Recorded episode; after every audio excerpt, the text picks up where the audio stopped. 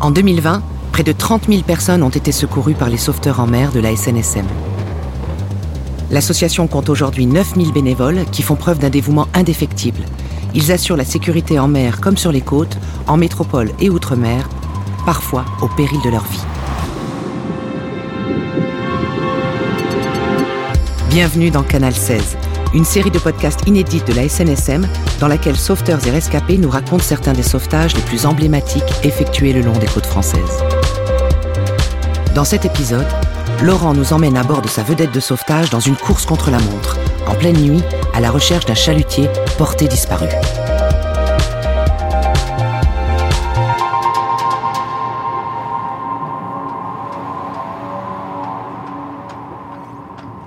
J'ai 61 ans, je suis en retraite depuis 6 ans.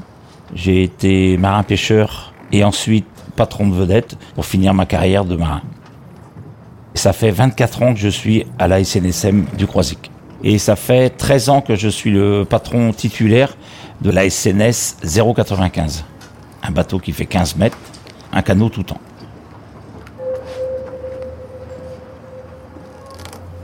Quand j'étais enfant, je regardais les sauveteurs qui partaient euh, secourir les marins-pêcheurs, beaucoup de marins-pêcheurs à l'époque. Et je m'étais dit un jour, euh, quand j'aurai un moment, euh, j'irai rejoindre cette équipe-là, parce que ça me paraissait formidable de donner de soi-même pour aller secourir les gens qui appellent au secours. comme sur l'eau, je me sens bien, j'adore la mer. J'ai trouvé normal d'aller rejoindre l'équipe qui me demandait de venir avec eux, les aider. Et vous voyez, aujourd'hui, j'ai fini en tant que patron de la vedette. Donc je suis fier de mon parcours et il me reste encore quelques années à faire et j'espère bien les, faire avec autant de plaisir que j'en ai eu au départ. Nous sommes le 5-08-2019. Les conditions ce jour-là sont très bonnes. Il fait un temps superbe. Les, les jours passés, il faisait très beau également. La nuit où on est appelé, il n'y a pas de vent, on va dire. Très peu. Une petite brise, comme on appelle chez nous. L'eau est à 18 degrés. C'est une journée comme une autre. Hein. En été, on peut être appelé à tout moment. On le sait. On est prêt à pareiller H24. Hein. Cette nuit-là, bah, malheureusement, le Crossetel me prévient d'un navire qui aurait déclenché sa balise Ergos. Donc une balise Ergos, on la déclenche au dernier moment vraiment pour appeler à l'aide. C'est le seul moyen qui nous reste. Alors ça arrive souvent sur des bateaux qui chavirent. Le Cross m'appelle à 3h44 en me disant qu'ils avaient un signal de détresse du navire vers 1h le matin. Alors le Cross m'explique euh, rapidement qu'ils ont euh, mené une enquête avant de nous déclencher car ils n'avaient pas tout à fait euh, l'endroit où était le navire. Au déclenchement de leur balise, le satellite a eu une coupure, c'est pour ça qu'ils ont eu que le nom et ils n'ont pas eu la position du navire. Le bateau s'appelait Mon Désir, ils avaient uniquement ce nom-là. Donc à eux de faire une grande enquête pour trouver les bateaux qui s'appellent de ce nom-là dans le coin Loire-Atlantique.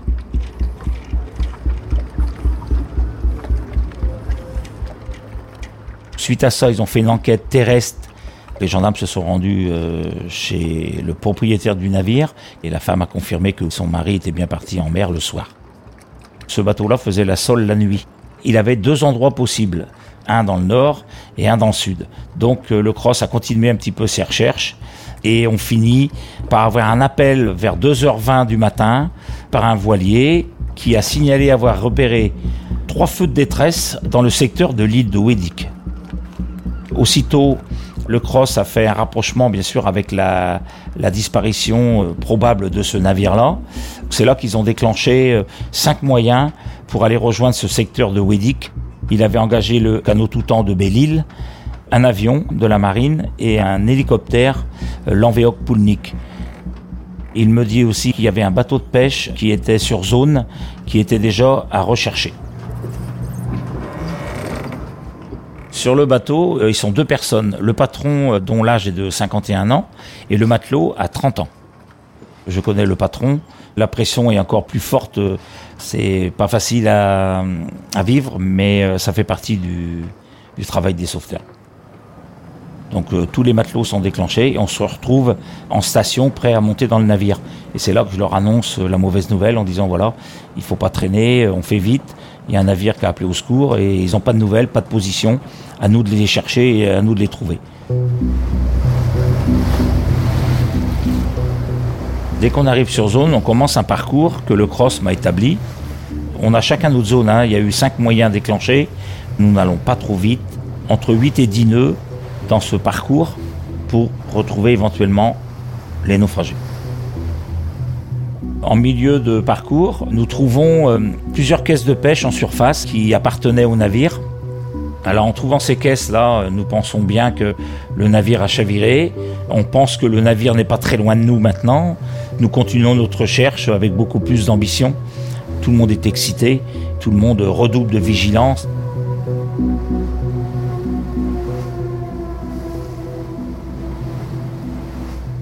Quand on trouve les caisses sur l'eau, il est 6h48. Nous pensons tout de suite aux deux, marins qui sont tombés à l'eau, qui ne doivent pas être très loin, donc euh, ça fait déjà 6 euh, heures qu'ils se trouveraient dans l'eau. Quand on finit notre parcours, je préviens le cross qui me dit stand-by. Stand-by veut dire euh, on arrête et ils me disent qu'ils sont en train de prévoir un autre parcours pour nous. Ils analysent un peu la situation, ils récupèrent tous les renseignements qu'ils ont eus par les cinq moyens de recherche et nous sommes en attente au bout du parcours. On fait une petite pause, on se retrouve euh, tout l'équipage de la SNS 095 sur le pont arrière, on discute un petit peu.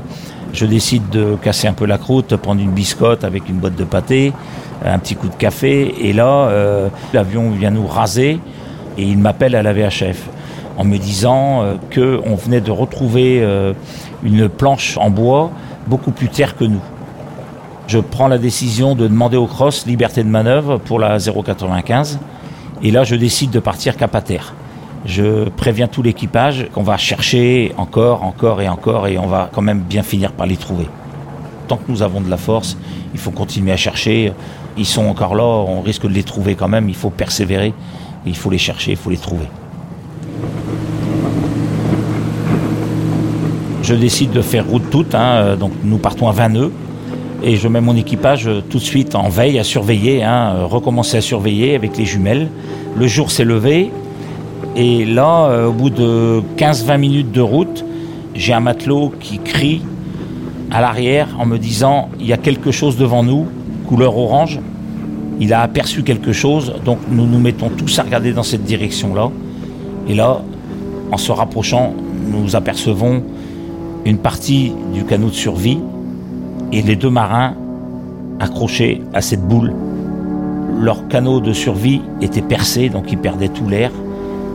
Ils se retenaient juste à une, grosseur d'un ballon. Quand je les aperçois, euh, bien sûr, euh, je les reconnais tout de suite. De les voir comme ça sur l'eau, ça me fait un grand soulagement et un grand bonheur d'avoir retrouvé ces hommes qui nous attendent euh, depuis six heures. Je signale au cross tout de suite ma position et je dis au cross que nous avons en vue les deux naufragés.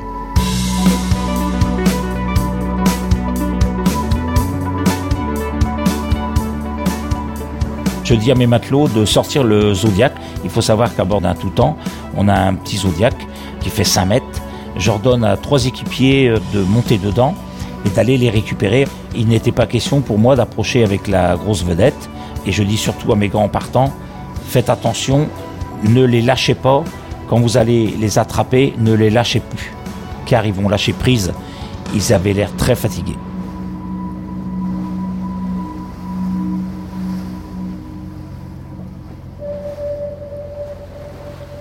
Ils arrivent sur eux, ils les récupèrent, ça prend 5 minutes, ils reviennent à bord du 095 et là on s'aperçoit que le matelot euh, a perdu connaissance. Le patron est encore euh, bien, et encore solide, on va dire. Euh, le patron a froid, ils sont trempés, ils avaient la tête qui sortait de l'eau. Très fatigués, euh, nous mettons le patron à l'abri tout de suite dans la passerelle. On le déshabille, on lui met des couvertures, on lui met une couverture de survie, on lui met une couverture en laine sur lui pour le chauffer. Et on décide de rentrer le matelot également sur le plan dur à l'intérieur de la passerelle. Là, le cross me demande si je veux embarquer le médecin qui se trouve dans l'hélicoptère. Donc bien sûr, il nous fallait un médecin.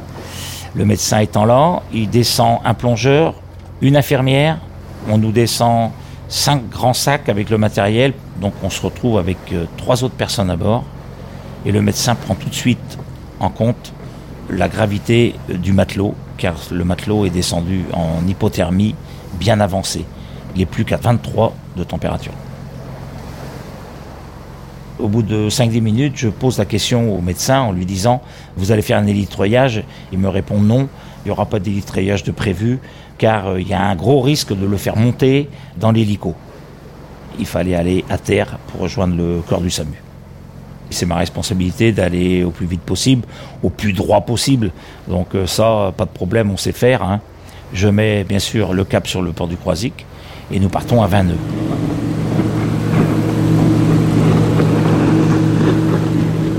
Quand nous sommes en route vers le Croisic avec le médecin à bord, l'infirmière, le patron euh, du chalutier euh, m'explique un petit peu euh, le chavirage de son navire.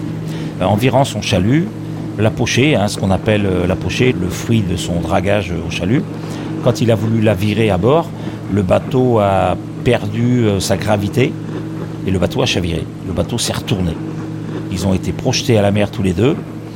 Le bateau se remplissait et ils ont réussi à attraper le canot de survie qui était coincé euh, sous le navire. Ils ont tiré dessus et en le tirant, ils ont déchiré un peu la toile. Le canot de survie ne s'est pas gonflé entièrement. Ils ont réussi à conserver une poche d'air et c'est ce qui a permis de tenir sur l'eau jusqu'au petit matin euh, quand on les a retrouvés, nous, 6h30 euh, après. Il faut savoir qu'à bord d'un canot de survie, il y a des fusées rouges hein, qui servent à déclencher encore une haute alerte. Le patron a eu la chance de les trouver sur l'eau. Il les a récupérées et c'est grâce à ces fusées-là, trois fusées que le patron a tirées en l'air, qu'un voilier qui naviguait entre Belle-Île et l'île-Dieu a aperçu ces fusées rouges dans le ciel et a prévenu tout de suite le Cross-Etel de la position et d'où venaient ces fusées rouges.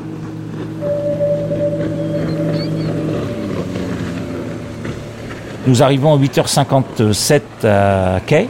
Donc à l'arrivée, euh, nous laissons la place au médical, hein. nous débarquons euh, sur le ponton. Le patron est en forme, le matelot est toujours euh, à un risque élevé. Prise en charge des deux naufragés par le SAMU et le VSAV, pompiers. Nous les laissons faire leur travail. Le nôtre étant terminé, nous nous réunissons avec euh, notre président qui était là, qui a suivi l'affaire depuis l'alerte. Là, les nerfs lâchent, hein, bien sûr. Et gros coup de fatigue, tout le monde se regarde euh, très fatigué. Très heureux, très content, mais très fatigué. Nous faisons un petit débriefing avec le médecin et l'infirmière. Et là, le médecin me dit franchement, euh, le garçon est très solide, car une hypothermie avancée comme ça jusqu'à 23, c'est très compliqué à les réchauffer, très compliqué à faire monter euh, en température. Et le jeune homme s'en sort. Euh, c'était un grand miracle.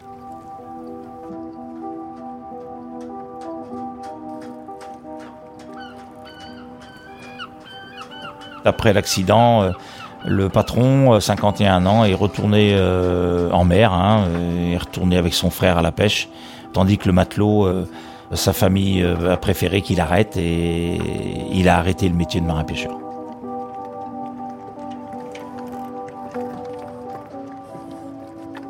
Et la petite anecdote, c'est que tous les ans, à la date du sauvetage, le patron m'appelle et me remercie encore.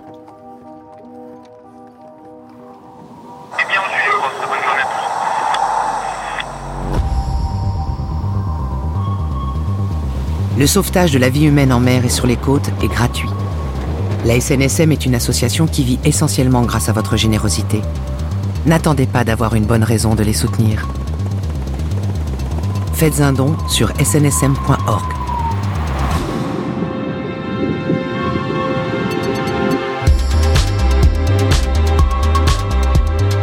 C'était le cinquième épisode de Canal 16. Une histoire de la SNSM racontée au micro de Jeanne-Marie Desnos, avec la voix de Rebecca Finet, réalisée par Nicolas Mollet, mixée par Ben Oriel et produit par l'Acme Productions.